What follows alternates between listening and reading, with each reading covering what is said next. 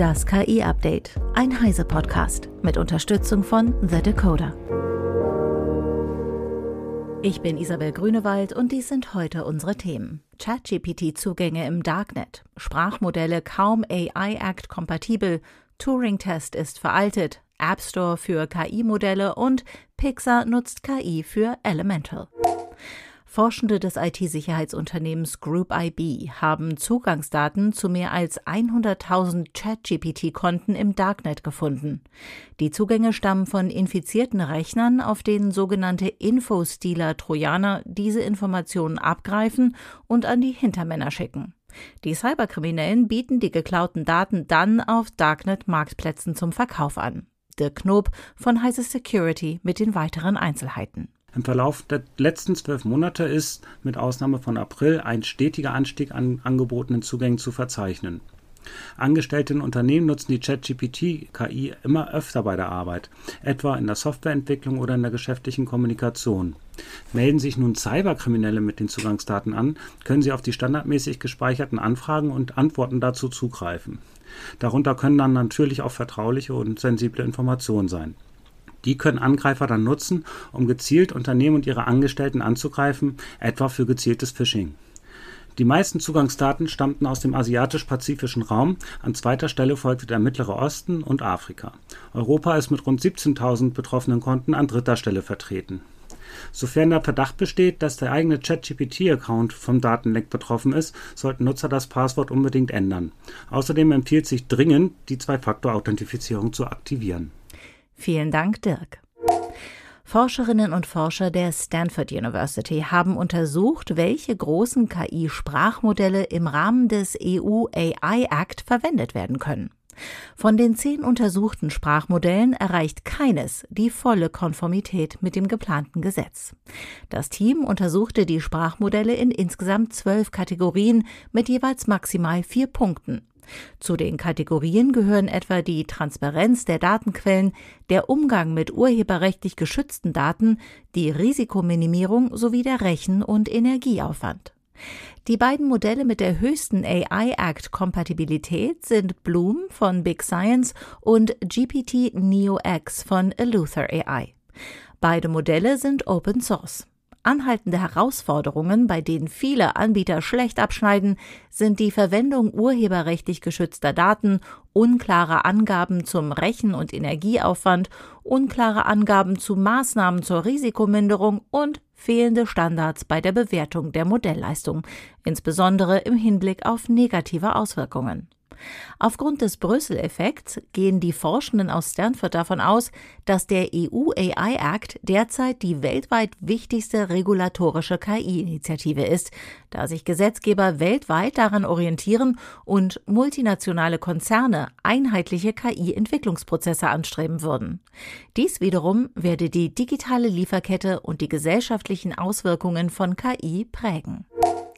Der KI-Experte Mustafa Süleyman, Gründer von DeepMind und Inflection AI, argumentiert in seinem demnächst erscheinenden Buch, dass der Turing-Test veraltet ist. Süleyman schlägt daher einen neuen Maßstab vor, der sich auf künstlich fähige Intelligenz, also Artificial Capable Intelligence, kurz ACI, konzentriert. Dabei sollte die Fähigkeit einer KI gemessen werden, komplexe Aufgaben selbstständig auszuführen. Max Schreiner von The Decoder erklärt. Alan Turing nannte ihn das Imitation Game. Der Test testet die Fähigkeit einer Maschine, intelligentes Verhalten auf menschlichem Niveau zu zeigen. Als Mittel schlug Turing eine Unterhaltung vor. Es ist jedoch unklar, was ein System, das diesen Test besteht, überhaupt kann und versteht, ob es nachdenkt oder plant. Der Turing-Test wird daher auch als Täuschungstest verstanden. Das zeigt sich auch an ChatGPT, das wohl die meisten Menschen täuschen könnte. Doch was die Modelle nicht können, ist planen und zuverlässig logisch Schlussfolgern. Suleimans moderner Turing-Test umfasst dagegen die Entwicklung einer originellen Produktidee, die Erstellung eines E-Commerce-Geschäftsplans, die Suche nach Herstellern und die Listung des Artikels. Dieser Test würde es ermöglichen, die Fähigkeit eines Systems zu messen, Ziele zu setzen, zu planen und komplexe Aufgaben auszuführen. Wir interessieren uns nicht nur dafür, was eine Maschine sagen kann, sondern auch dafür, was sie tun kann, so der Forscher. Er erwartet, dass KI seinen modernen Turing-Test schon in den nächsten zwei Jahren bestehen wird. Dankeschön, Max.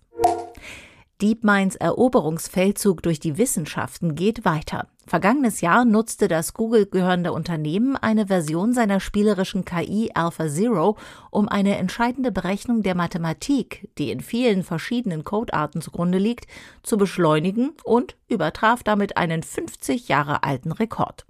Jetzt hat das Unternehmen dasselbe noch einmal geschafft.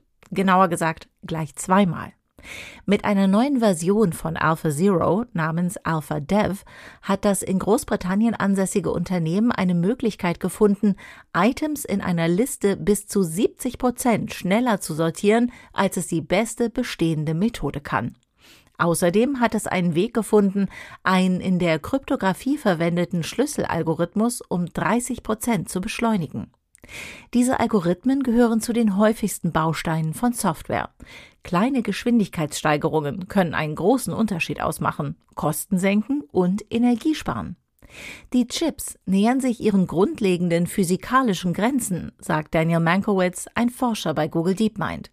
Wir müssen also neue und innovative Wege finden, um die Datenverarbeitung zu optimieren.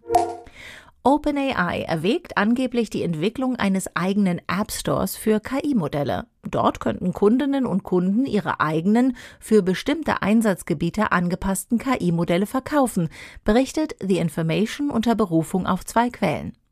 Mit einem solchen App Store würde sich das Unternehmen auf eine Zukunft vorbereiten, in der kein Modell mehr dominiert. Zwar teilte OpenAI in einer Stellungnahme mit, dass es derzeit keine aktiven Bemühungen gebe, einen solchen Marktplatz zu entwickeln. CEO Sam Altman sprach jedoch bereits im Mai bei einem Meeting mit Entwicklerinnen und Entwicklern in London über mögliche Pläne für so einen Marktplatz. Damit könnte OpenAI seinen Kundenstamm erheblich erweitern und sich von anderen Anbietern wie Anthropic oder Cohere abheben.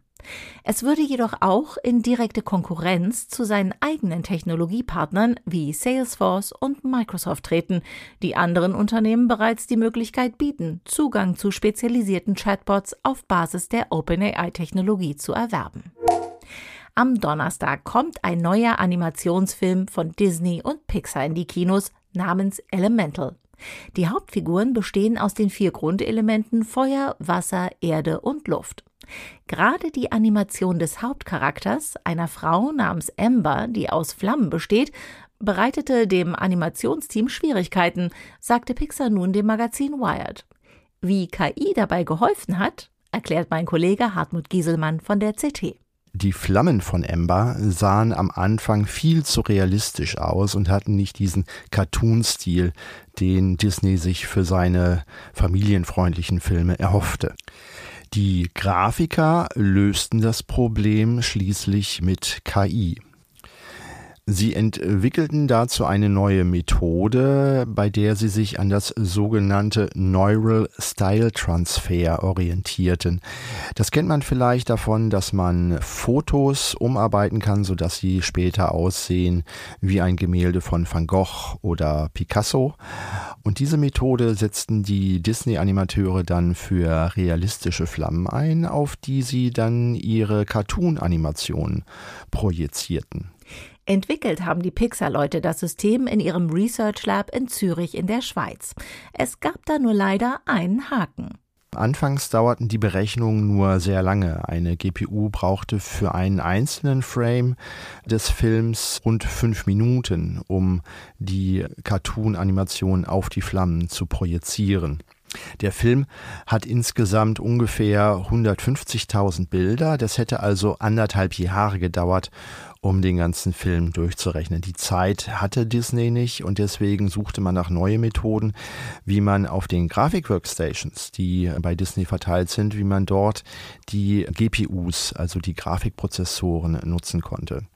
Schließlich haben sie diese GPUs virtualisiert und konnten dann des Nächtens parallel auf allen GPUs die Frames durchrechnen und die Berechnungszeit schrumpfte so von den anfangs anderthalb Jahren auf insgesamt insgesamt vier Nächte herunter. In 48 Stunden war der Film dann äh, komplett überarbeitet, sodass die Animation von Amber und allen anderen Flammenwesen dann so cartoonisch aussahen. Vielen Dank, Hartmut.